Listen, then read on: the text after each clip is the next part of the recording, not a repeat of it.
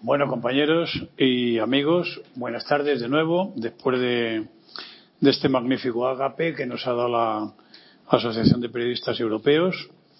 Eh, cualquiera que, que, eche un vistazo aquí al, al perfil de los participantes se habrá dado cuenta claramente de que yo soy un intruso. ¿Eh? Es decir, en principio, estoy seguro que todos ustedes, todos vosotros, se habrían quedado a esta sesión post comida por ver a Pola Oloixarak, ¿eh? que evidentemente pues es, vamos, no tengo ni comparación con ella, desde luego, ni en foto ni, ni al natural, ¿no? No. O sea que es evidente que habéis salido perdiendo. Bueno, dicho, dicho eso, en fin, vamos a tratar de, por lo menos, de, de, de colmar un poco, en cierto modo, la, la sesión y, naturalmente, evidentemente, quien, quien es el verdadero protagonista de ella es eh, Martín Caparrós, bien conocido de todos nosotros, como escritor, como periodista. Y bueno, vamos a hablar de Argentina, que es tu, tu, tu patria.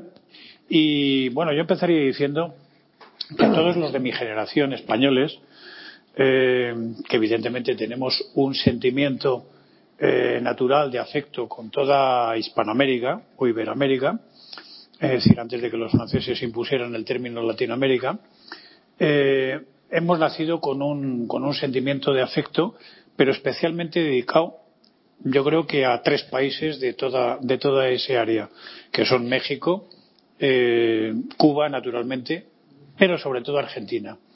Yo, por lo menos, he nacido en ese, en ese ambiente y, bueno, he tenido familia, como yo creo que la mayor parte de los españoles, o algún tipo de afectos que ha habido. Mm. Y, de hecho, pues bueno, cuando yo era un niño, eh, se me contaban de, de las grandezas de, de esa Argentina, donde, donde en las familias, digamos, más o menos pudientes, en los años 20, 30, dudaban si enviar a sus hijos a estudiar a Estados Unidos, es decir, los, los de las eh, familias pudientes de toda América Latina, si enviarlos a estudiar a Estados Unidos o Argentina. Mm. ¿Eh? Tal era, digamos, el prestigio que tenía y el prestigio que llegó hacia aquí. Bueno, como, como aquí de lo que estamos hablando es de los medios y del país en general, yo te haría una primera pregunta que seguramente te la esperas, pero que para nosotros sigue siendo un verdadero enigma. Es decir, ¿qué es el peronismo? Ayúdanos a entenderlo. no solo no eres pola, sino que me tiras con munición gruesa. La verdad que es un- esto es un- una encerrona en toda regla. Eh, a ver, antes de intentar no contestar a tu pregunta, voy a hacer un par de aclaraciones previas sobre lo que venías diciendo. Por un lado, eh, cuando hablabas de Latinoamérica o Hispanoamérica, yo últimamente hablo de Ñamérica, que es el título de mi último libro, que trata de pensar qué es ahora la América que habla castellano. Y busqué ese nombre porque, eh, por un lado, Latinoamérica, como dices, es algo que inventaron los franceses en el siglo XIX, pero no solo por eso, sino porque cuando decidí trabajar sobre este tema, eh, me pareció más o menos claro que eh, Brasil está fuera de proporción con todo el resto del continente, no solo porque tiene una historia totalmente distinta y por lo tanto unos desarrollos totalmente diferentes, sino porque incluso en términos así de, trabajo concreto, sus proporciones son tanto mayores que falsean todas las del resto. O sea, es como que hay un, un sistema de magnitudes para Brasil y otro para el resto de los países de la región. Eh, y ante la opción que parecía que era lo que estaba pasando, de escribir como dos libros en paralelo, uno sobre Brasil y el otro sobre el resto, decidí dejar fuera a Brasil. Con lo cual el nombre Latinoamérica ya no me servía, porque lo incluye, como incluye también a Haití y a algunas otras islas caribeñas. Entonces tuve que pensar uno nuevo.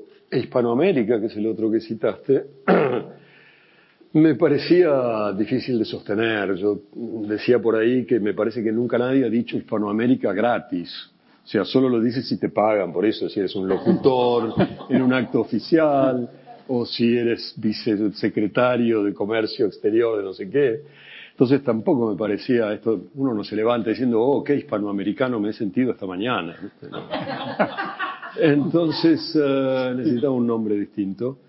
Y se me ocurrió que, ya que lo que caracteriza a estos países es el uso común de una lengua, bueno, y que lo que caracteriza a esa lengua es la ñ, ¿por qué no tratar de combinar esas cosas?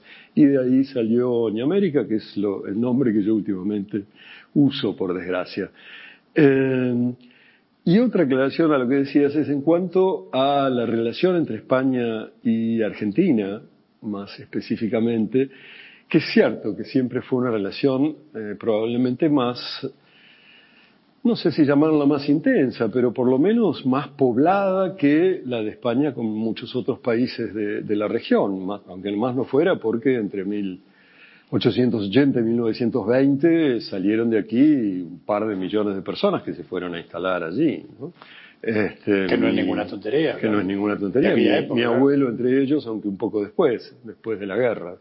Pero, mm, pero así como mi abuelo, ya que lo citamos, odiaba un poco este, esa riqueza argentina, porque era la que le había permitido a Perón mandarle el trigo a Franco, este, cosa que los más jóvenes de vosotros por suerte habréis olvidado, pero que yo, recuerdo por tradición abuelística, digamos, esta cosa en el 47, 48, cuando aquí había más hambre que vergüenza, y de algún modo Perón salvó a Franco enviándole muchísimas toneladas de trigo y su mujer. Ahí fue donde vino Eva Perón de visita, etcétera, etcétera. Pero digo, así como eso era también una forma de relación con la Argentina, eh, cuando yo llegué aquí por primera vez, a instalarme aquí por primera vez en los fines de los 70, 76, y después fui y volví de Francia para aquí, que yo, y al final en el 80 me quedé aquí, la relación con lo argentino tenía un sesgo bastante claro, que era como de cierta desconfianza y cierta envidia.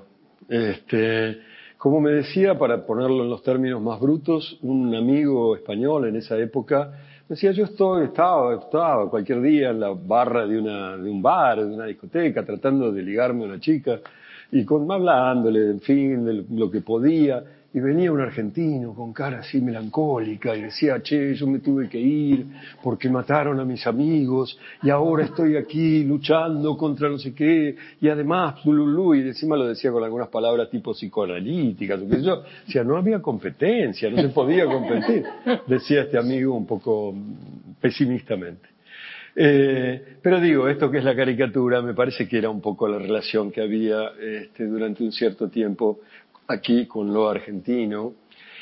Y yo creo haber visto el cambio, el vuelco de esa relación una tarde que recuerdo muy claramente del año 2002, en que me bajé de un... Yo acababa de llegar a Madrid, estaba viviendo en Buenos Aires, con toda esa época de líos, del corralito, de, de los cinco presidentes en una semana y de la crisis económica gravísima.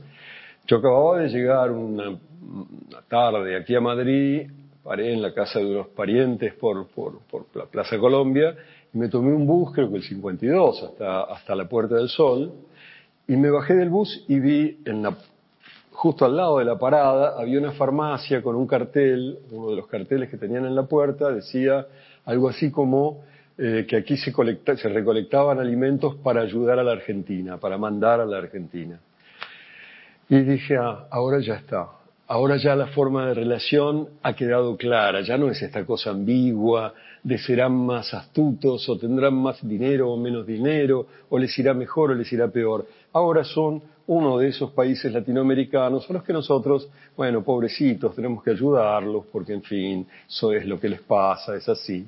Y a partir de ahí, esa especie de mal humor antiargentino que sí había a veces en los 80s, 90 declinó, ¿no? Y yo creo que la relación con la Argentina cambió a partir de eso, de que quedó claro que la Argentina era una catástrofe y que entonces no tenemos nosotros los españoles que preocuparnos más por ella, digamos. Bueno, yo, eh, yo, creo que nos tenemos que preocupar y, y bastante. No, preocuparnos en el sentido de, eh, de, de, de, conmiserarnos, por supuesto, pero ya no de tener un poco de... Este... Hablemos también de los medios, que es básicamente de lo que aquí estamos. Me quedo, me quedo la respuesta al peronismo que me había pedido. Ah, bueno, y esto voy a hacer ya que fui un poco prolijo en estas pre-respuestas. Me gusta la palabra prolijo porque en español significa verboso y en castellano, en cambio, significa... En, Argentina. Qué buen lapsus. En argentino, en cambio, significa cuidadoso. Cuidadoso. Sí, ser prolijo es hacer algo con cuidado, con continuo, con... con vas, a hacer, este vas, a, vas a hacer las dos cosas. No, solamente... No, estaba, estaba diciendo que yo había sido prolijo en español. Este, en argentino nunca consigo serlo. Em, no. La respuesta, sin embargo, a lo del peronismo, que parece imposible, es casi fácil si uno la acepta, que yo creo que el peronismo es básicamente una máquina de construcción y conservación del poder, de poder. Es eso. Es una máquina armada, un mecanismo extraordinariamente bien armado para construir y conservar poder. Si para eso necesitan ser neoliberales, nacionalistas de derecha, guevaristas, este, socialdemócratas o demócratas cristianos, les da lo mismo. Quiero decir, se puede hacer lo que, lo que sea necesario en cada situación eh, y en cada coyuntura histórica, siempre que eso te garantice conservar alguna, alguna forma de poder. Y es lo que vienen haciendo desde hace 75 años. Es la definición más breve que, he oído nunca del periodismo y más precisa, dicho sea de paso, y me parece fantástica. Es decir, ¿y eso cómo nos afecta a los medios? Es decir, ¿y cómo afecta a los medios que naturalmente, es decir, se pongan en contra de esa conservación del poder? Miren, en,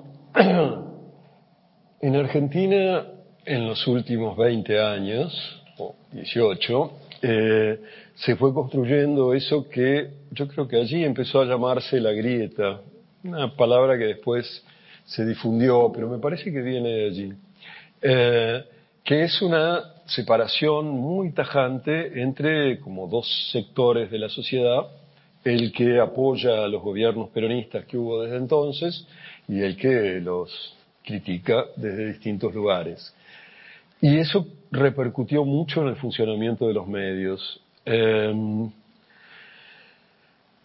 por un lado, los medios que habían sido hegemónicos durante todo el final del siglo XX, básicamente dos o tres diarios, Clarín, La Nación, y en el caso de Clarín, más que un diario, porque Clarín es una empresa que tenía al mismo tiempo que el diario de mayor circulación, la radio que se más escuchaba, la televisión que más se veía, o sea, era realmente un multimedia. Y, la bestia negra de los Kirchner, ¿no? La bestia negra de los Kirchner a partir de cierto momento, y a eso iba, porque hasta el año 2008 eh, Clarín no tenía problemas con los Kirchner, ni los Kirchner con Clarín. Este, eh, tenían una muy buena relación, de hecho, en general, de la Casa de Gobierno, en fin, más bien de la quinta presidencial, esa residencia eh, en las afueras, en Olivos, eh, llamaban todas las tardes, todas las noches a Clarín para preguntar cómo iba a ser la, la tapa de mañana y eh, si había algo que discutir, se discutía muy amablemente y Kirchner se reunía cada 10, 15 días con el comentarista político, con el director o con ambos de Clarín. Se tenían muy buena relación, muy buena relación.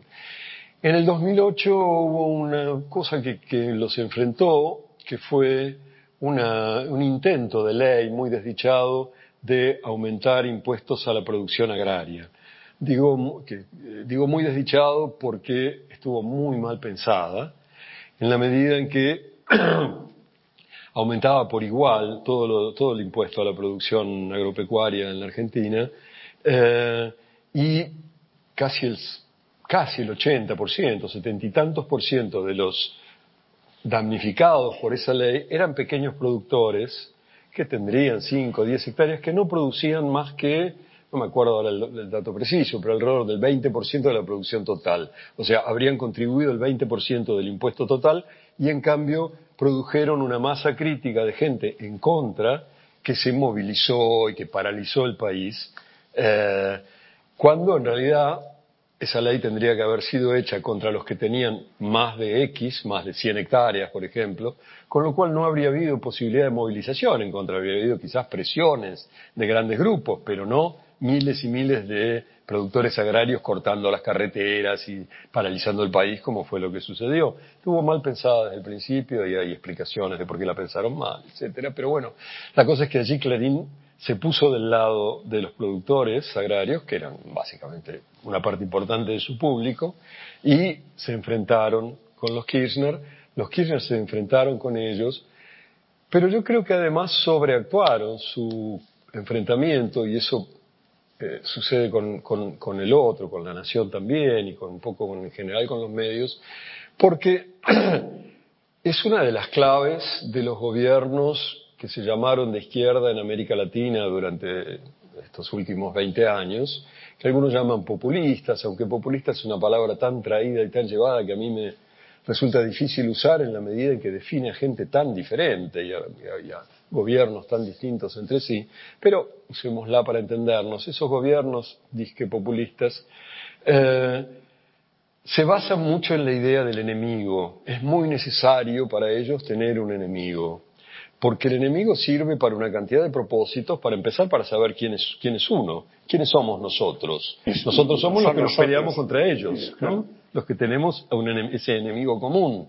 Este, y sirve para justificar tantas cosas y no, no podemos conseguir tal cosa porque el enemigo, y sirve para movilizar a los tuyos contra el enemigo. Y es la clave del nacionalismo. ¿Eh? Y es la clave del nacionalismo exacerbado. Claro, absolutamente. Es armar un nosotros para lo cual necesitas un ellos amenazador, un enemigo que justifique ese nosotros, donde no se hacen preguntas, no se hacen demasiadas este, cuestionamientos, porque lo, lo decisivo es pelearse contra ellos.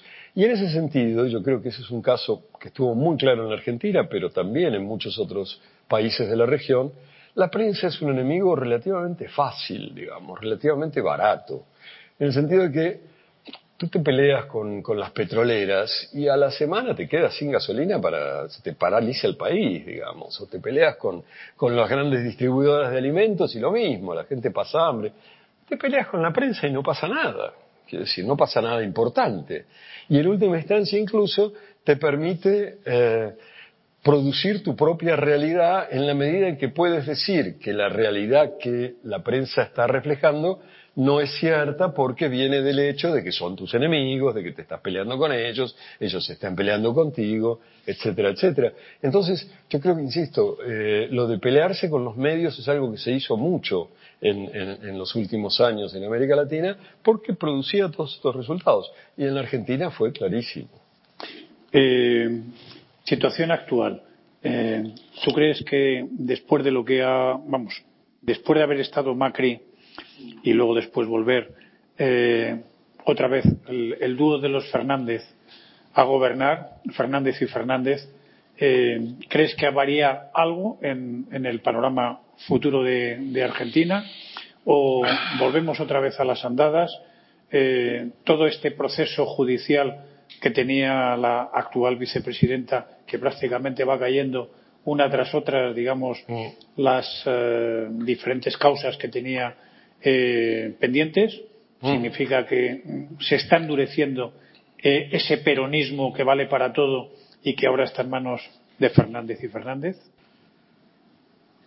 A ver, bueno, son, son, varias cosas, pero lo primero es que nadie tiene claro cuáles son las manos de Fernández y Fernández. Nadie tiene claro cuál Fernández tiene las cosas más en mano, nadie tiene claro si eh, esas manos tiran en la misma dirección o no. Este, está todo el tiempo lleno de rumores y suposiciones sobre las peleas entre ellos. Algunas veces esas peleas son hechas públicas por, por, por Cristina Fernández, que eh, levanta el dedo y acusa a Alberto Fernández de no hacer lo que debería hacer públicamente.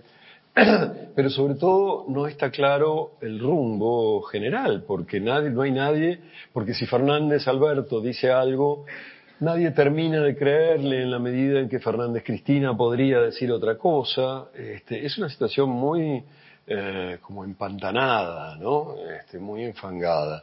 Eh, pero más allá de eso, y, por supuesto no ha habido, este, no ha habido rumbos claros en, en casi ninguno de los sentidos.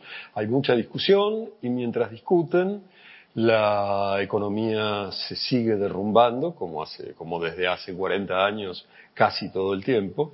Este año que termina la inflación va a ser de alrededor del 50% y eh, la pobreza va a terminar alrededor del 35-38% en un país donde no debería haberla. Pero mm, todo esto hace que eh, la idea esta de tú decías panorama futuro de la Argentina, se parezca un poco al oxímoron. Quiero decir, la idea de futuro de la Argentina está cada vez, ¿cómo decirlo?, más desprestigiada. Eh, yo estoy muy impresionado con eso. Yo eh, estuve toda la pandemia sin ir a, la Argentina y fui de nuevo hace, volví hace dos semanas, estuve 15 días hace dos semanas. Eh, fui a presentar el libro este del que hablaba antes. Y y aunque ya otras veces lo había visto, había visto a muchas personas como desalentadas, desesperanzadas, nunca lo había visto tanto como esta. Eh, me impresiona mucho, es como un país en el que la gente no cree que haya ninguna posibilidad de enderezarlo, ¿no? Fíjate, ah, ¿eh? cae.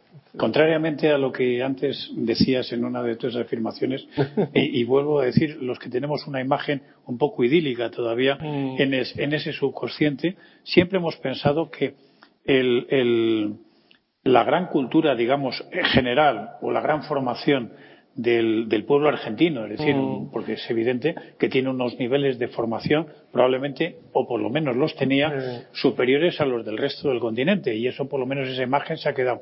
Y siempre hemos tenido la esperanza de que Argentina podría ser un ejemplo, digamos, pues no sé, de democracia, de hacer, de buscar soluciones, mm. de sacar adelante, en definitiva, no solamente el país, sino el continente adelante. Y bueno, pues a veces nos desencanta un poco comprobar lo que tú dices, el ver que, por ejemplo, pues bueno, es un país donde las, las, leyes, por ejemplo, del Fondo Monetario Internacional o del Banco Mundial no rigen para Argentina. O sea, mm. ya se sabe que un dinero que se le presta a la Argentina jamás lo va a devolver. Mm. Bueno, es una cosa, pues, mm. pues en fin, que, que, causa un poquito de desencanto. O sea, ¿crees que, que Argentina ahora mismo es un caso perdido para, para no sé, y, digamos, iba a decir para la democracia en general, que me parece demasiado grueso, pero, mm. pero sí, digamos, que es fácil presa de populismo, que ya sé que no te gusta, pero no sé, de, de, ese acaparamiento esa, del poder para siempre y que naturalmente va a ir en detrimento de, del pueblo, de la gente. El problema es que cuando no son los peronistas también fue en detrimento de la gente. Este, cuando gobernó Macri durante esos cuatro años fue el mismo desastre. O sea, no, no mejoró nada la situación. Y justamente por eso volvieron aquellos que habían sido rechazados eh, cuatro años antes cuando lo eligieron a Macri. Quiero decir, el problema es que no parece haber ninguna opción eh, de superación de lo que sucede. Yo este, hace tiempo que vengo llamando a la Argentina el país calecita, que aquí sería país, eh, ¿cómo lo llamáis? ¿El tío vivo? ¿El tío vivo? la cosa de la plaza. o carrusel, lo llaman en otros sitios de América Latina. Esta idea de que uno le parece que se estuviera moviendo, pero está siempre dando vueltas en el mismo lugar. se podría llamar así, ¿no? o así.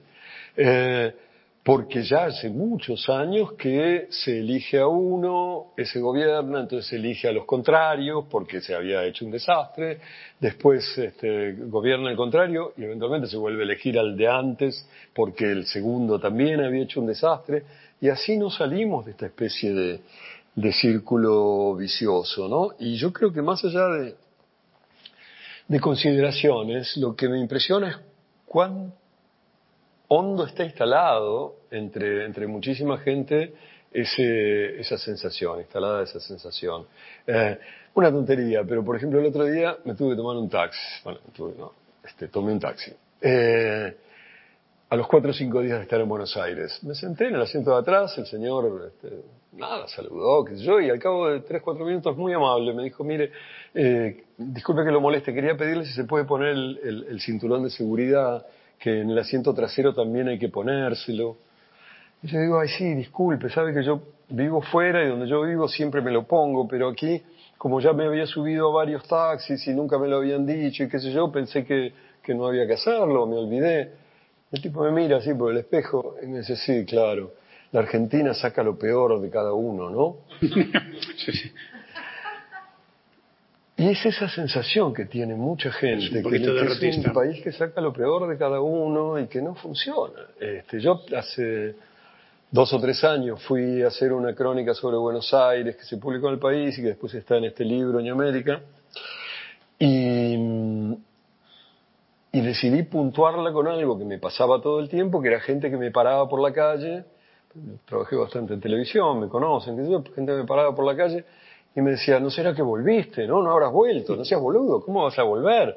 Este, ¿Estás viviendo acá? No. Ah, menos mal. Este, y así todo el tiempo, quiero decir, mucha gente que me decía de esas maneras que no vivir en la Argentina era lo mejor que uno podía hacer y que inversamente vivir allí era una tontería. Entonces, es raro, ¿no? Este, un país que tiene esa sensación y eso es lo que a mí más me impresiona. Eh, y los medios en ese contexto me parece que han como que salieron por una tangente, por una tangente tonta, que si uno mira los, los grandes medios clásicos argentinos, este, no sé, La Nación, Clarín, etcétera, lo que ve es la juxtaposición de dos tipos de material, yo creo que tan inanes los unos como los otros, que es por un lado eh, todas las noticias del politiqueo, de las peleitas, de que si Fernández dijo, si la otra Fernández dijo, le, contestó, si fulano, si Macri, si este, si el otro,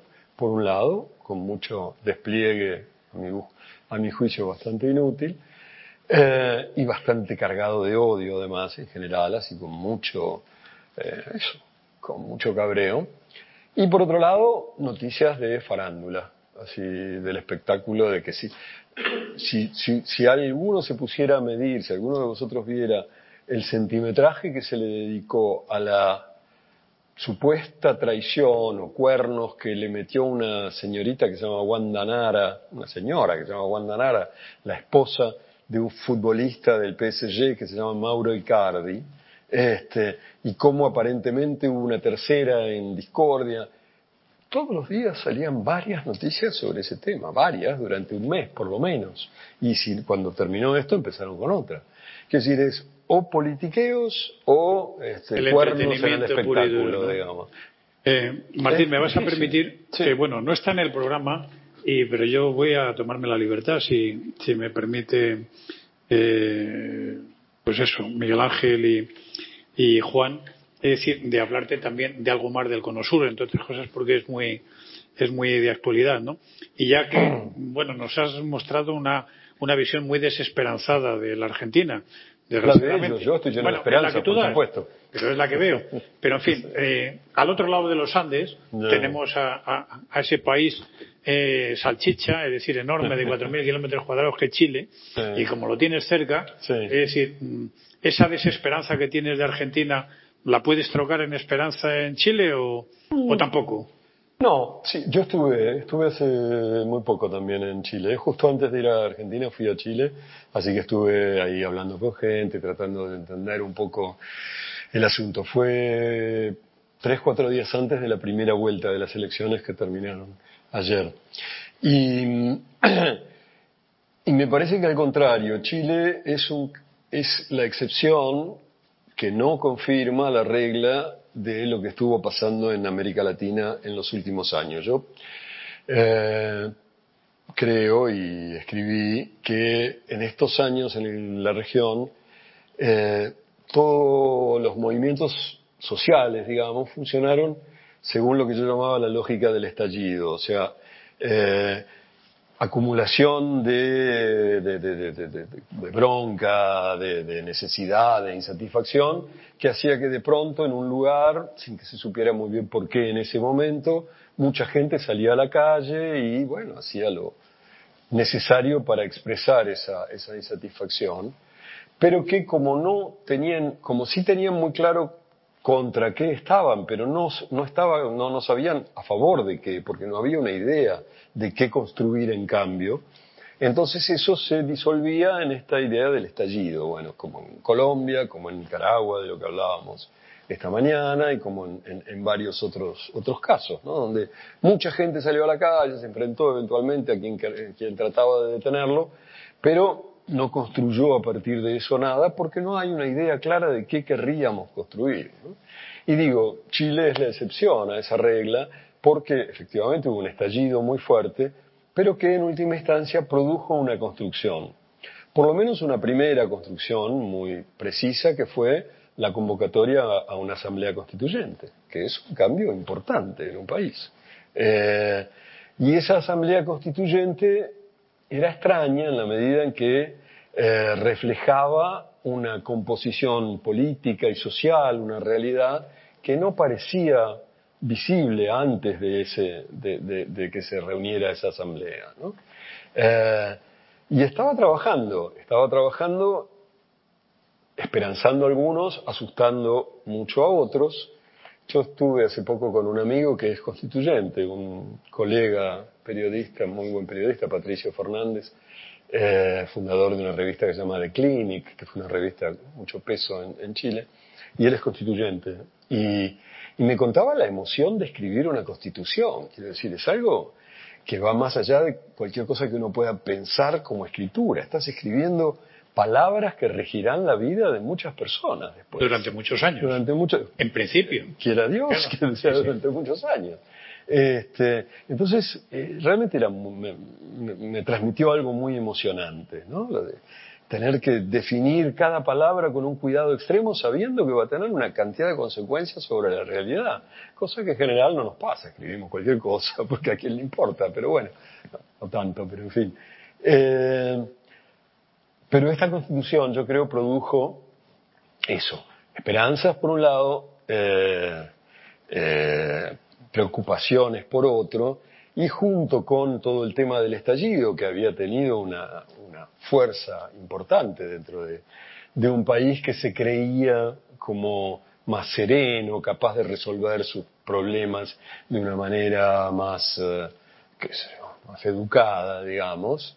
Eh, bueno, eso, y que por otro lado, eh, los gobiernos que se sucedieron durante los últimos 25 años, digamos, los, gobiernos de la, concertación habían sobrevivido más hacia un lado o más hacia el otro, pero gracias a una promesa más o menos compartida de elevación socioeconómica de cierto grupo social, esa famosa nueva clase media chilena, etcétera, etcétera, y que esa promesa se, se, se, licuó mucho últimamente, se descubrió relativamente falsa en los últimos años, porque entre otras cosas, para acceder a, ese, a esos nuevos bienes y nuevas formas de consumo y demás, la mayoría de las familias se habían tenido que endeudar tanto que estaban con el agua aquí. Este, entonces el descubrimiento de que esa promesa no había funcionado, más los temores y las esperanzas suscitadas por esta constitución nueva, este, más seguramente varios otros elementos, más problemas económicos que tienen que ver con la caída de los precios de las, de las commodities, de las materias primas, que eso afecta a toda América Latina, pero no dejó de afectar también a Chile, produjo una situación totalmente inesperada, en que se radicalizó algo que hasta ese entonces venía siendo manejado de una manera mucho más centrada. ¿no? Eh, Ahora, eh, yo creo que de todas maneras hubo un relato relativamente interesado en el que se trató de plantear que era una lucha entre dos extremos, se ha dicho tanto, el enfrentamiento entre dos extremos, cuando, por lo que pude ver, el extremo derecho, digamos, el de Cast, era muchísimo más extremo que el extremo izquierdo, el de Boric, que es un tipo que uno podría definir quizás como un socialdemócrata avanzado, digamos. Lo que pasa es que para llegar a donde llega, este, tuvo que armar una, una serie de alianzas, una coalición, en la que hay mucha gente. Y entonces todo va a depender ahora un poco de cómo él puede manejar su coalición. Si él pudiera ir en la dirección en la que aparentemente él parece que quiere ir, Creo que sería eso, un gobierno de una socialdemocracia eh, relativamente avanzada. El tema es cómo va a poder hacer, si va a poder hacerlo y qué enfrentamientos va a tener dentro de su mismo grupo de poder. Bueno, pues yo te haría una última pregunta antes de pasar al turno de preguntas de, los asistentes y es justamente cómo, partiendo de, de este análisis último que has hecho, cómo ves la presunta o hipotética polarización de todo el continente eh, entre esas dos fuerzas, digamos, más o menos más tiradas hacia el extremo izquierdo o hacia el extremo derecho y qué posibilidades tiene de que eso al final eclosione en, una solución de alguna manera para un continente que sigue pues atormentado ¿no? y que sigue siendo digamos eh, presa o, objeto digamos de la avaricia o de la atención específica de, potencias como puede ser Rusia o China por ejemplo mm. Mm. A ver, yo creo que se ha, qué sé yo, como que se ha, como siempre, simplificado bastante al, al, al hablar de la izquierda latinoamericana y de cierta derecha latinoamericana.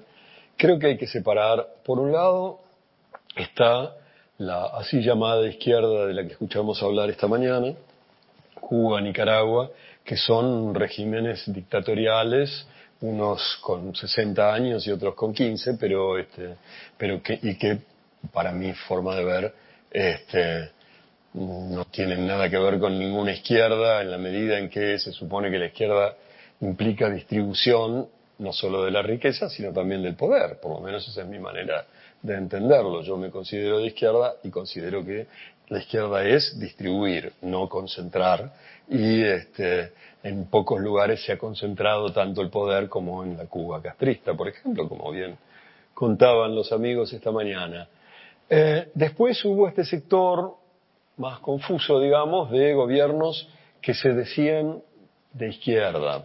Eh, gobiernos democráticos en general, en el caso de Venezuela más complicado, los demás eran todos gobiernos que aceptaban este, el dictado de las urnas, digamos, que se decían de izquierda, pero una de las cosas que me llamó mucho la atención cuando trabajando para, para este libro en América fue comprobar que durante esos 15 años de cierta prosperidad, los primeros 15 años del siglo en América Latina, donde estos gobiernos más también este, mejor les fue, eh, no hubo más redistribución de la riqueza en los países con gobiernos que se decían de izquierda que en los países con gobiernos de derecha. Eh, los indicadores económicos de la CEPAL, quiero decir, los más clásicos y supuestamente fiables, muestran eso, que no salieron de la pobreza más porcentaje de gente en eh, Ecuador que en Colombia, mientras que en Ecuador había un gobierno que se decía de izquierda y en, Colombia había un gobierno de derecha. O incluso no más en Bolivia que en Perú, aunque Bolivia este, tuvo probablemente la mejor experiencia de gobierno que se decía de izquierda y Perú era un desastre con gobiernos de derecha complicados. Bueno, no quiero, no quiero que el compañero Cifuentes se enoje conmigo, pero, este, pero bueno. En fin, entonces, aún otra vez, la condición de izquierda de esos gobiernos me parece muy discutible, en la medida en que no hicieron lo primero que uno podría este, pedirle a, un movimiento de izquierda, que es mejorar la distribución de la riqueza, o no lo hicieron más que aquellos que no, que no, que no proclamaban nada sobre sí mismos. Hubo una mejora en la distribución, o en más que en la distribución, en los ingresos, pero fue una mejora general por estos aumentos de los precios de las commodities en, los mercados globales, que cuando empezó a bajar, empezó a bajar esa mejora socioeconómica y muchos que habían salido de justo debajo de la línea de pobreza y habían pasado a formar esa falsa clase media, volvieron a caer debajo de la línea de pobreza. Entonces, quiero decir, me parece que eh, no hubo realmente movimientos que plantearan alguna forma de izquierda distinta este, en, América Latina en, estos últimos 20 años.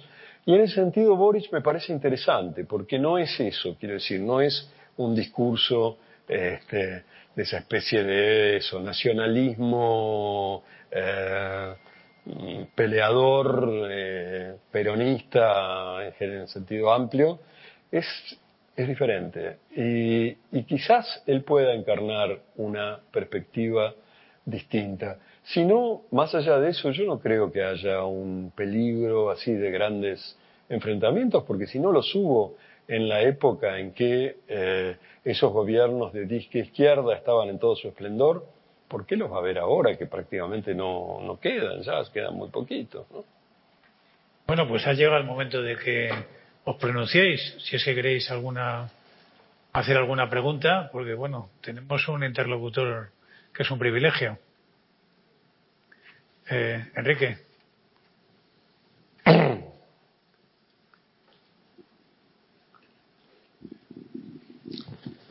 Bueno, pues si tal como has comentado o habéis comentado en el arranque de este coloquio, pues el peronismo se manifiesta en cada generación, pues con unas prácticas y unas formas políticas diferentes, ah. a veces eh, muy discordantes entre sí. Ah.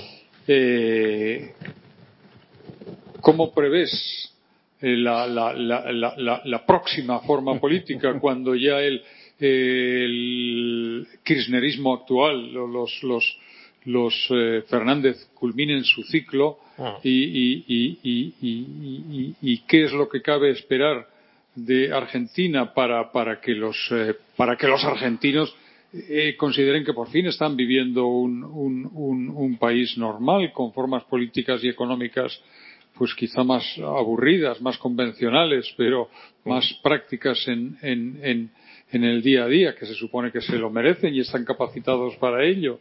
Eh, con, no sé, una tecnología propia y una economía pues adaptada, ya digo, al, país que quieren y, merecen y necesitan para, oh.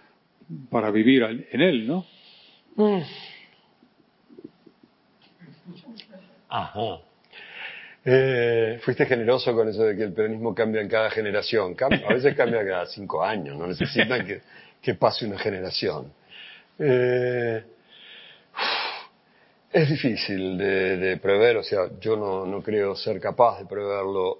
Eh, la situación está muy, ¿cómo decirlo? Muy empantanada en la medida en que hay eh, ahora un, quizás sea entre un 20 y y un 30 y muchos por ciento de la población que está totalmente fuera de, eh, de, la economía, del aparato productivo o incluso de los servicios más o menos instalados, eh, y que viven en una marginalidad que ya dura generaciones, es así, dura generaciones. Hace dos o tres generaciones, en Argentina empezó a haber eso que se llama, que allí se llama Villa Miseria y que en otros lugares se llama de otras maneras. Eh, es curioso porque es una de las palabras es una de las nociones que compartimos más en todo el continente y sin embargo no hay dos países donde se llame igual. Quiere decir, cada país tiene su nombre para eso. El mejor de todos es el nombre uruguayo, que lo llaman Cantegriles. Este, Cantegriles. sí, porque Cantegril era el barrio más elegante de Punta del Este, el bañario más caro del país en los años 60, entonces, este, irónicamente llamaron, empezaron a llamar Cantegriles a los lugares, bueno, etcétera.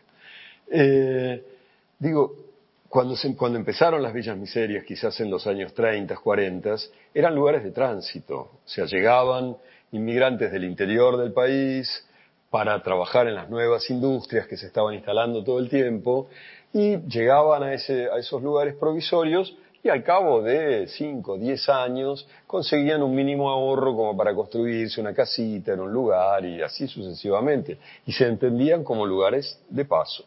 Ahora no, hay dos, tres generaciones, insisto, que ya han nacido y muerto allí y que están perfectamente marginadas y cuyos ingresos en la mayor parte de los casos dependen del asistencialismo público, estatal, digamos, que es la base del funcionamiento del peronismo.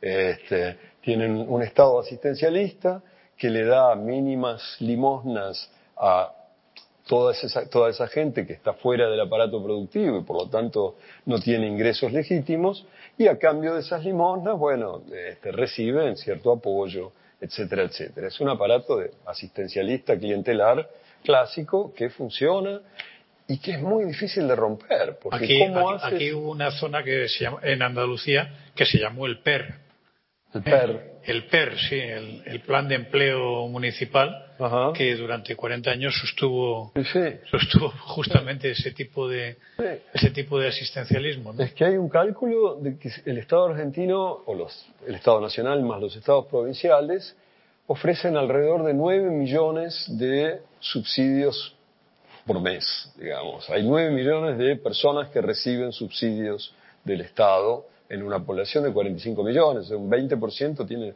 20% de la población vive de esos subsidios del Estado, más otros, no, 20% los recibe, pero eso es una madre, por ejemplo, que puede tener cuatro chicos, o sea, son, son bueno, en fin, son cantidades espantosas y es muy difícil de romper. ¿Cómo se rompe eso en un país que además se ha especializado, por decirlo de algún modo, en la producción agraria y en ciertos servicios este, no muy necesarios, que ha cerrado la mayor parte de su aparato industrial en los últimos 30 o 40 años eh, y que no tiene recursos legítimos, digamos, no tiene empleos o, u ocupaciones legítimas para ofrecer a, toda esa masa enorme. Con lo cual el Estado está quebrado porque lo único que hace es tratar de conseguir dinero de donde pueda para seguir subsidiando y ya subsidiando de una manera disparatada. Quiero decir, por ejemplo, el kirchnerismo hace 15, 20 años, 15 años que subsidia todos los servicios públicos, el agua, la luz, el gas, etcétera, etcétera.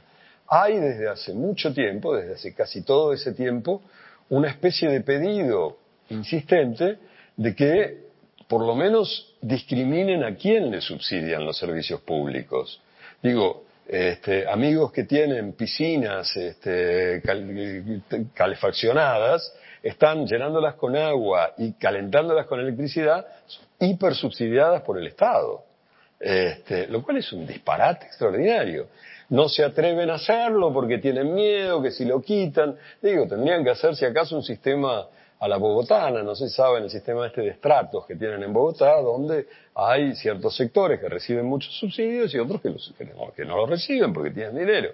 Este, suena feo, es clasista, pero es más, es más justo. ¿no? Entonces digo, es un, es un Estado basado en todo ese sistema asistencialista de subsidios que no ha encontrado una forma, digamos, el país no ha encontrado una forma de reemplazo, de poner en marcha una economía legítima que, este, que provea ocupación y, recursos a toda esa gente. Y además es un país donde el quiebre de la confianza es tan extraordinario que eh, nadie, a ver, iba a decir nadie invierte en él. Siempre se dice, los gobiernos siempre se quejan de que no recibimos inversiones extranjeras, etcétera, etcétera. Se calcula que los argentinos tienen unos 400 mil millones de euros este, guardados en dólares, en el exterior o en los colchones. Los primeros que no invierten en la Argentina son los argentinos, que porque saben, no porque sean este, particularmente malvados, porque la experiencia de los últimos 40 o 50 años les ha demostrado que en general pierden, que casi siempre pierden o perdemos. Entonces, hay ese quiebre de confianza tan fuerte en un país que ni siquiera tiene moneda. Quiero decir, este, todo esto quizás empecé por, empecé por el final y, tendría que haber empezado por esto. Es un país que no tiene moneda. Quiero decir, el peso argentino se usa, sí, si uno va a tomar el taxi le paga en pesos o si va a cenar, este, eventualmente paga en pesos. Pero para cualquier transacción importante, para comprarse un coche, para comprarse una casa, para ahorrar, para cualquier cosa que sea un poco seria, la moneda es el dólar. ¿Por qué nadie confía en eso que se devalúa a una velocidad extraordinaria? Entonces, como que hubiera que barajar y dar de nuevo, lo cual es muy difícil de plantear, porque en general para barajar se tardan 10, 20 años, y durante esos 10, 20 años, ¿qué cuernos hace? ¿no?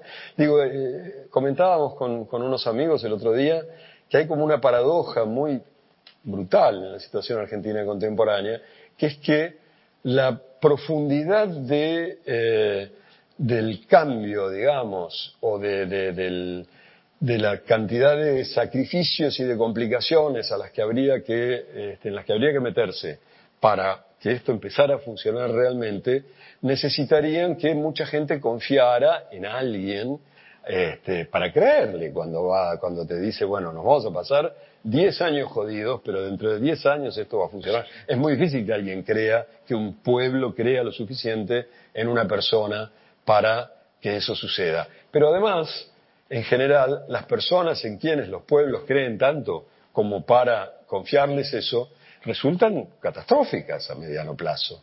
Entonces ahí está la paradoja también de muy difícil solución, ¿no? No sé, es muy complicado. ¿Una otra pregunta? Sí. Eh, he visto en un dibujo de, del roto, que me parece que es de, ahora te lo voy a decir, del miércoles 17 de noviembre, en el país.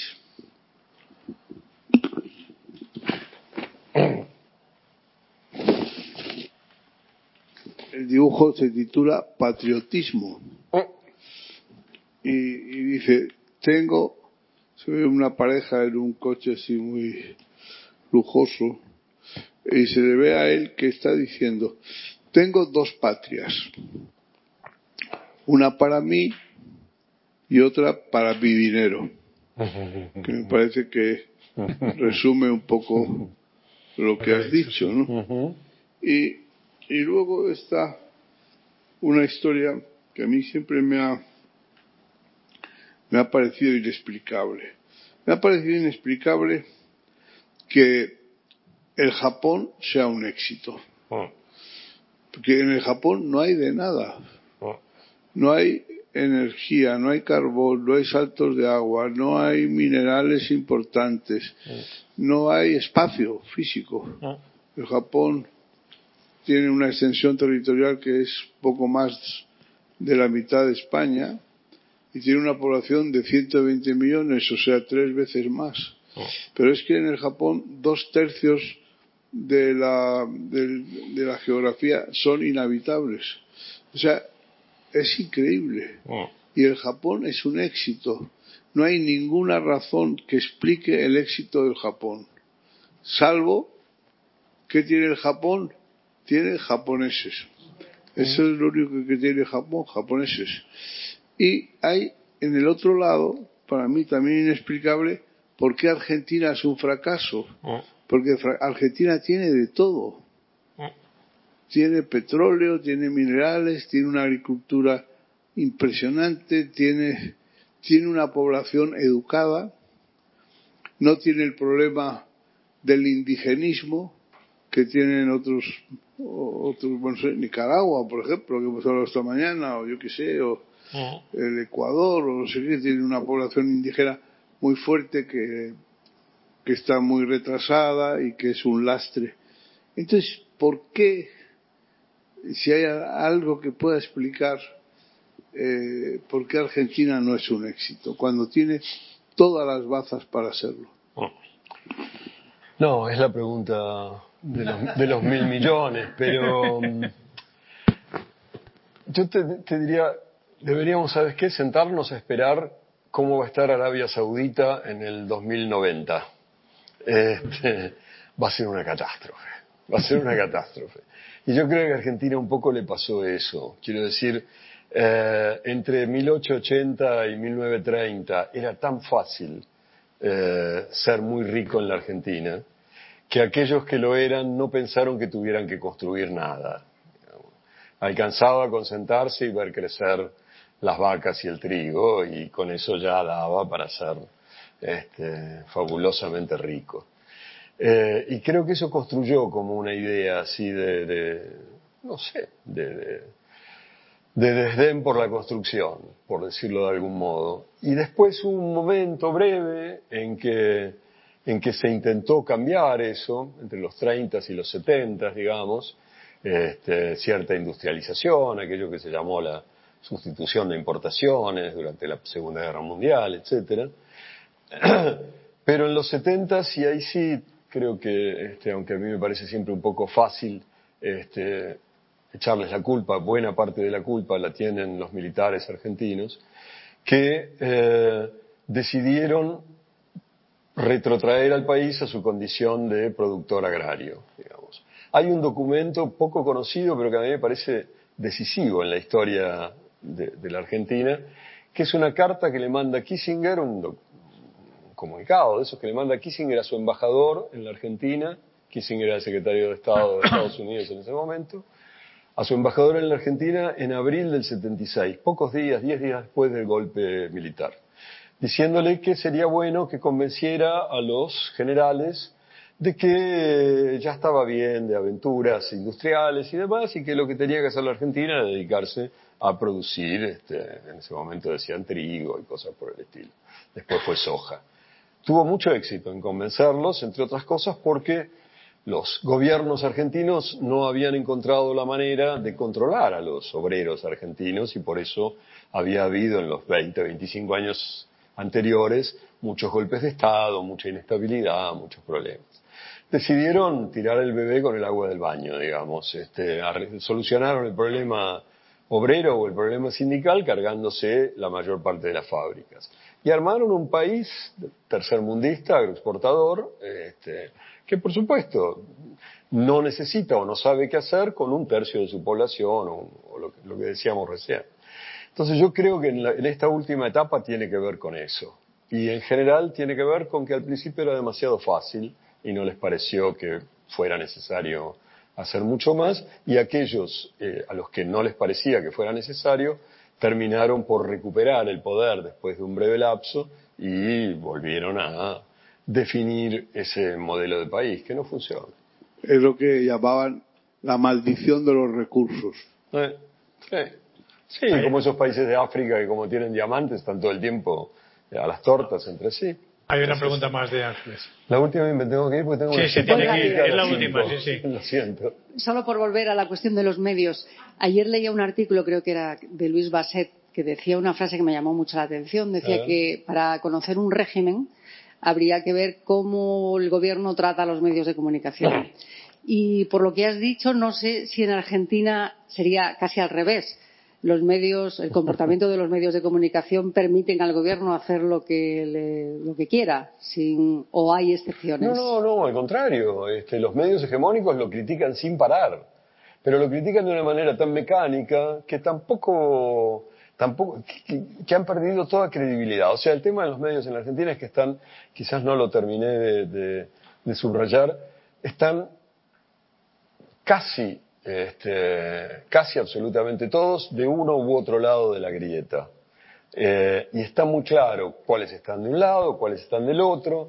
Y entonces, cuando vas a leer cualquier medio, insisto, salvo dos o tres cositas, dos o tres programas de radio y de televisión, cuando vas a leer o ver o escuchar cualquier medio, ya sabes de antemano lo que te va a decir, porque sabes de qué lado de la grieta están. Entonces, te este, han perdido en ese sentido eh, credibilidad general. Lo que tienen es, este, sirven para reconfortarte en tu opinión y hacerte creer que, ah, yo, yo tenía razón, mira, Clarín dice lo mismo que yo, o yo tenía razón, mira, página 12 del otro lado dice lo mismo que yo. Juegan ese papel de el de portaestandartes del club, quiero decir, es, es muy patético en ese sentido, este, porque perdieron absolutamente cualquier credibilidad que no sea esa, la de, la de ser este, eso, portavoces de un sector, ¿no?